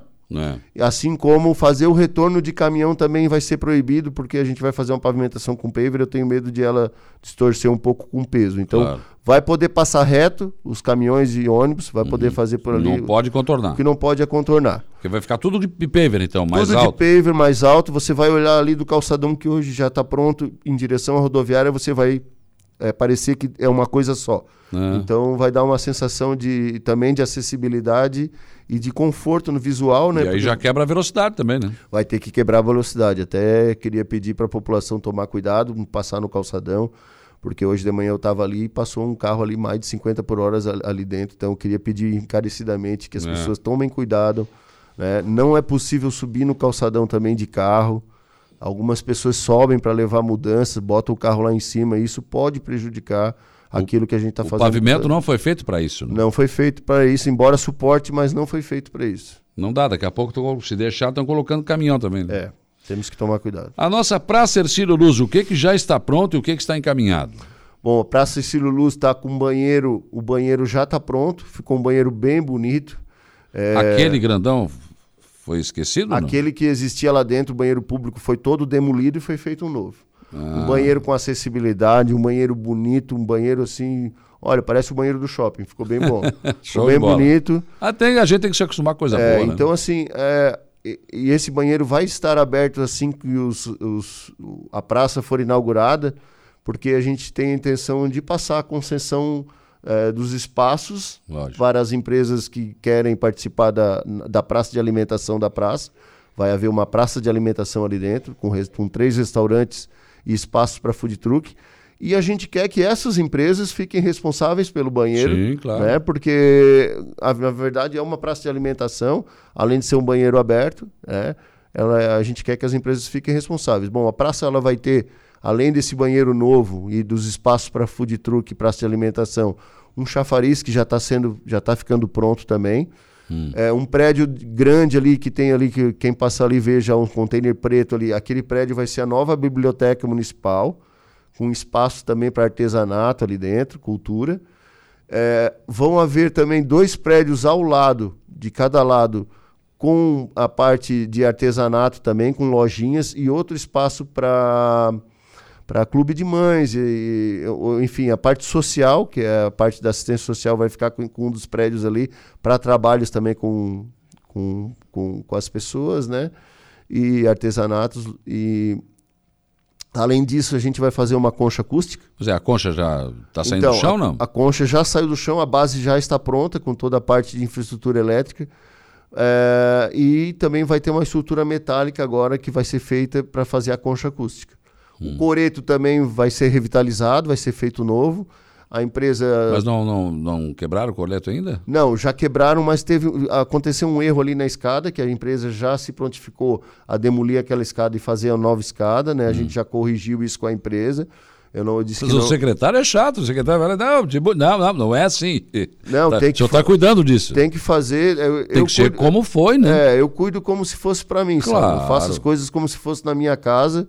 Eu é. acho que a gente tem que ter o zelo pelo dinheiro público, a gente tem que ter o respeito, porque é o sacrifício de todo mundo que está sendo pago em impostos e que tem que se tornar benefício para, os mesmos. Né? Com, com, certeza, né? Tem que ter, eu falei chato que brincando, mas, é, mas, mas tem, é, que mas ser, né? Que ser, tem que ser, tem, tem que, ser. que fiscalizar.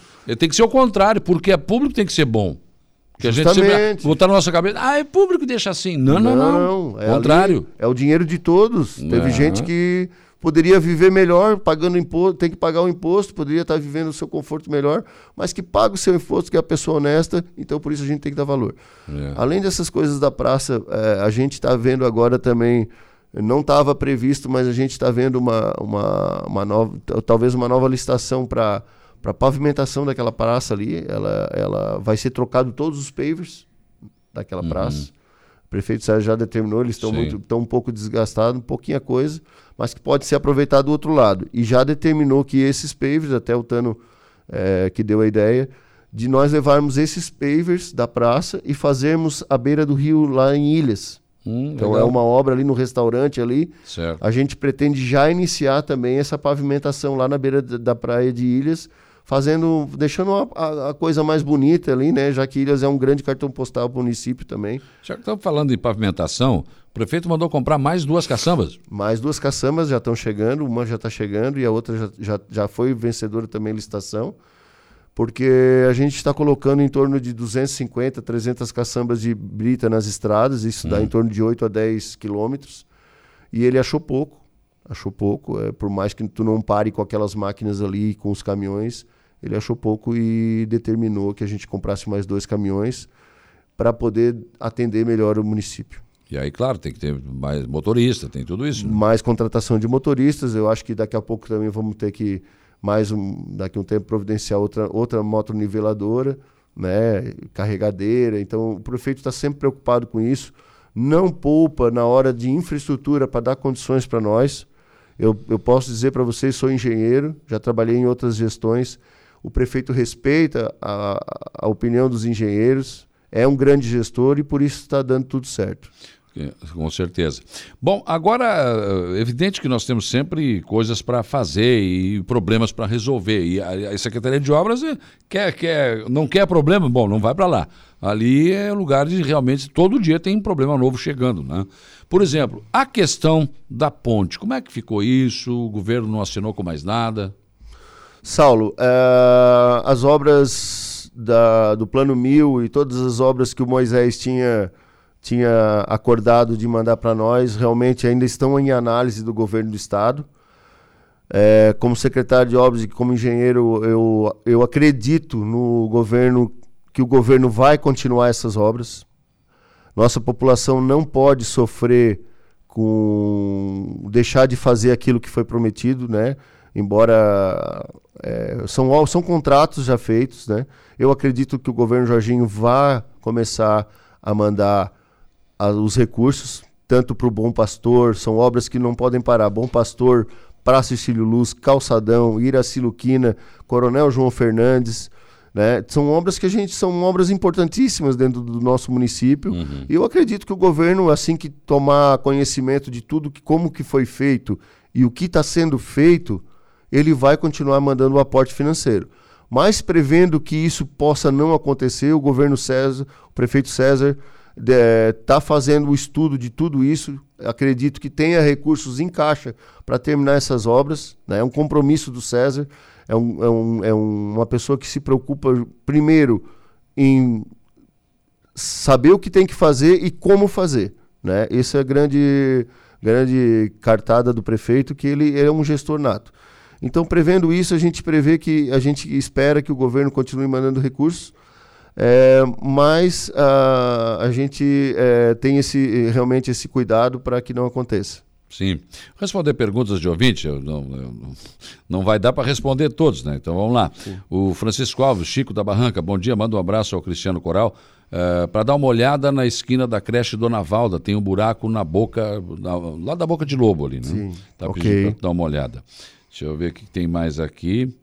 Uh, gostaria de dar os parabéns para o Cris pelo ótimo trabalho, além de ter os trabalhos das obras, tem nos dado um ótimo atendimento na secretaria. O Márcio, assessor do vereador Zico. Tá obrigado, mandando, obrigado, Márcio. Um abraço. Estamos sempre à disposição dos vereadores para poder atender. É. O Maria Aparecida Borges, bom dia. Gostaria de saber da rua Governador Celso Ramos. Só promete e até agora nada. Bom, eu tenho uma lista aqui de, de algumas hum. ruas e realmente essa rua vai sair agora. Tá. Vai sair agora, Celso vai, Ramos? Ela tá em. Ô, oh, Israel dos Santos, da Associação dos Moradores do Araponga, vai é, soltar dizer, foguete. Eu posso dizer aqui para vocês hum. quais as ruas que já estão sendo providenciado. A licitação? É, os projetos, né? Primeiro os projetos. Ah. E em seguida a, a pavimentação, a licitação e a pavimentação. Vamos lá. Rua Higino Orestes do Canto, Rua Ângelo Bife, Travessa Alfredo PS, atrás do Colégio Maria Garcia Pesce, hum. Rua Morro Azul, Rua Genor Joaquim de Matos, Rua Antônio Bernardo, Rua Ivo Gonçalves, Rua Francisco Manuel Pereira, Rua Celso Ramos, que é essa. Sim. Avenida Padre Antônio Luiz Dias, na continuaçãozinha lá no final, a gente quer fazer um, uma finalização dela. Avenida Antônio Manuel João, Rua Orlando Turati e Monsier, Rua Joaquim João de Bem, Rua Ivan, Ivan Vilar Rabelo, Rua Arthur Espíndola e Rua Otávio Tomás. E também Rua Reduzino João Alexandrina. São 17 ruas. O prefeito já determinou que fosse feitos os projetos para licitar essas ruas. Todas com o parte membro parlamentar ou principalmente recurso próprio. Sim. Né? Vai ter a contribuição e melhoria, mas não são ruas financiadas. Sim. O município não vai ficar com a dívida para pagar porque a gestão tem dinheiro em caixa. Ótimo. Então, são mais 17 ruas que vão para a licitação ruas em seguida. que vão para a licitação em seguida. O Luiz está perguntando aqui a respeito do paver do calçadão que estava fora das especificações. Foi substituído, ficou de acordo com as normas? Sim. algumas coisas que a gente tem que corrigir. Uh, a gente pediu para fazer o teste de, de, de resistência do paver, porque isso está determinado em projeto e alguns demonstraram falhas onde a gente determinou que fosse trocado. Sim. Se tiver que trocar mais alguma coisa, a, gente, a empresa já se colocou à disposição de fazer essa troca. Certo. Então são coisas que acontecem, a gente, a gente especifica, a, a empresa compra, faz um teste, dá certo, mas alguns outros no lote estão falhados. Então a gente tem que fazer a substituição. Aí é que tem que ter o, aquele cuidado que o senhor estava falando, né? ter É cuidado dinheiro público. E a cobrança, né? É, Nós é. temos cinco anos de garantia na infra. Toda obra que você faça na sua casa, uma construção nova, ela tem cinco anos de garantia de infraestrutura. Ou seja, na estrutura dela, ela não pode rachar, ela não pode ceder, É. ela não pode cair. Então, a parte elétrica é um ano, parte hidráulica é um ano, Uhum. né? e o resto é manutenção periódica. O Ademir do bairro Colonia pergunta ao secretário por que, começa o calçamento das ruas e não termina. A, rua Jorge Elias Ayub está por terminar e as lajotas amontoadas em frente às casas. Né? Como Bom, é, que- uma rua que eu vou devo estar passando hoje para ver essa questão, que, que foi bom ele ter falado. Nem sempre a gente consegue olhar tudo, mas eu vou lá na, na, na Jorge Elias Ayub ver de perto isso aí, chamar a empresa e cobrar que termine. Pode ficar tranquilo, isso vai ser feito no máximo em 10 dias, está pronto. A entrada e saída do calçadão que não terminaram, o senhor já falou É, isso aqui. aí vai já. ser feito agora em começo de julho, né? O que eu não poderia é, trancar o centro, assim. Já, já houve uma. Mês de maio houve a festa. Né? Então, É. nós agora que liberamos o calçadão. Então, tá na programação para no mês de julho a gente finalizar a Porque, rota. é, é assim, ó, o calçadão não está pronto. Não, ainda Foi aberto coisas- por causa do comércio. Justamente. Hoje de manhã eu estava lá com a empresa, chamando a atenção de algumas coisas para que se melhore. Uhum. Questões do meio-fio, tem que, tem que arrumar algumas coisas que estão quebradas, tem que arrumar, pintar eles, pintar as faixas de pintar as faixas de, de automóveis, né? Ah, fazer um, um acabamento melhor na cobertura ali no chão, que ficou um cano Sim. aparecendo. Alguns pisos tem que ser trocado, arrumar o rejunte. Então são alguns detalhes ainda que eu estou afinando com a empresa porque tem que finalizar. É, a gente vai, claro, inaugurar tudo junto. A parte, segunda parte é a primeira, mas a primeira tem que estar entregue dentro do, do conforme. Márcio de Prá pergunta se estão pensando alguma coisa para resolver o trânsito no cruzamento da Rua Turvo com a Jorge Lacerda, que no horário de pico está insustentável. Olha, eu já pensei, eh, ali eu morei ali perto, morei na, na Vila Verde, então eu sei que aquilo ali, eu tive um, um cunhado que sofreu um acidente ali muito grave no joelho, justamente nessa esquina, e eu já, já pensei em algumas soluções ali, ou a gente vai fazer uma rótula, ou a gente vai inibir aquele, aquele, aquela passagem. Só que eu sei que se inibir ali vai trancar para muita gente. Eu acho que ali o certo é a gente fazer uma rótula, né? E botar um quebra-mola para que as pessoas possam atravessar. Certo. Mais alguma obra importante que esteja no radar da, da prefeitura? Olha, Saulo, são tantas que, né? Você não dá conta disso tudo, secretário? Ah, é, é- é assim, a gente, meu filho foi escolher a faculdade agora, eu disse, tu vai fazer qualquer coisa menos ser engenheiro. Engenheiro não. Engenheiro, Tá ela- proibido. ele já- eu, eu- eu costumo dizer que eu acordo rezando, né? Pedindo para Deus dar força, porque realmente são muitas coisas, É, mas é. a gente se acostuma com isso. E rezando para não chover também, né? É, também. Mas é gostoso que a gente se acostuma com o desafio e aí tu não consegue é, é, largar mais, né? Eu trabalhei seis anos numa grande construtora, fa- consegui fazer seis, sete prédios aqui com eles, o shopping. Trabalhei, então já, a gente já vem se acostumando com Claro. isso já há muito tempo, né? A Uhum. gente é treinado para tomar decisão, mas sempre respeitando a- a- principalmente a vontade do prefeito César e do Tano. Certo. O Bom Dia Saulo pergunta para o secretário quando vão terminar a rua Esteves Aguiar, na Vila São José, para baixo do posto de saúde ali. O Ademar está perguntando. Sim, aquela rua ali, ela foi calçada até ali, tá? Ela, ela, o projeto dela realmente era só até ali. Eu tenho alguns conhecidos que moram ali eu- e, e eu acho que aquilo ali a gente tem que terminar.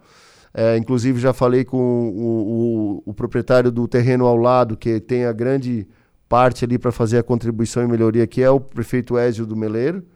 Ele já me deu ok, então eu acredito que vai entrar já nos projetos para 2024, fazer aquele finalzinho de rua ali também. Vocês vão entrar em 2024 fazendo obra.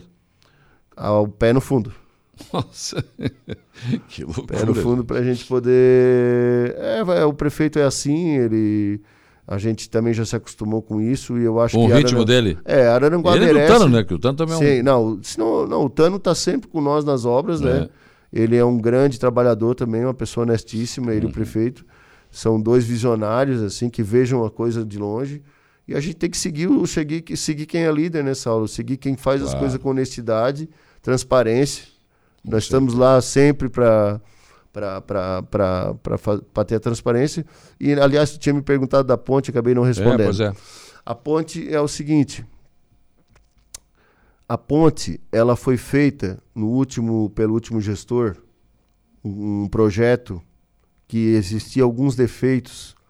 Foi, foi licitada no último ano de mandato e foi dada ordem de serviço dois dias de- antes de nós entrar. Nós entramos com toda a vontade, com, com, com vontade de mostrar para a população e estamos fazendo até hoje. E aí a gente foi começar a ponte. Só que a ponte tinha defeitos no projeto. É, tudo, tudo e errado. tinha, não tinha sondagens, sondagens de outra ponte. E a gente começou uma coisa e a gente começou a fazer uma coisa que dava para fazer, que são as vigas. Né? Analisando a sondagem, analisando a fundação da ponte, a empresa de- e a gente concordou também que era quase que inexequível fazer aquele projeto ali. Então a gente está com esse, com esse embrólio, vamos Tem que dizer esperar assim. pelo governo agora, né? É, então assim, o que, que acontece agora? Ela é uma obra do governo do estado. Bom, a gente se preocupa porque o nosso governo é que está fazendo a gestão aqui do município. O prefeito César é muito preocupado com isso, mandou que eu buscasse a solução para esse tipo de problema. A gente foi é, atrás, né? E existe uma maneira da gente consertar aquilo ali, que é o, a, fazendo uma nova licitação através do regime RDC de licitação. O que, que é o regime RDC? O regime RDC é uma licitação onde você pode, você recebe uma, você faz uma uma licitação, corrige aquilo que precisa no orçamento, mas utiliza o mesmo projeto com aquele defeitinho, certo? Você licita um valor. E aí você recebe as propostas de mudança daquele problema que você tem no projeto, com o mesmo valor.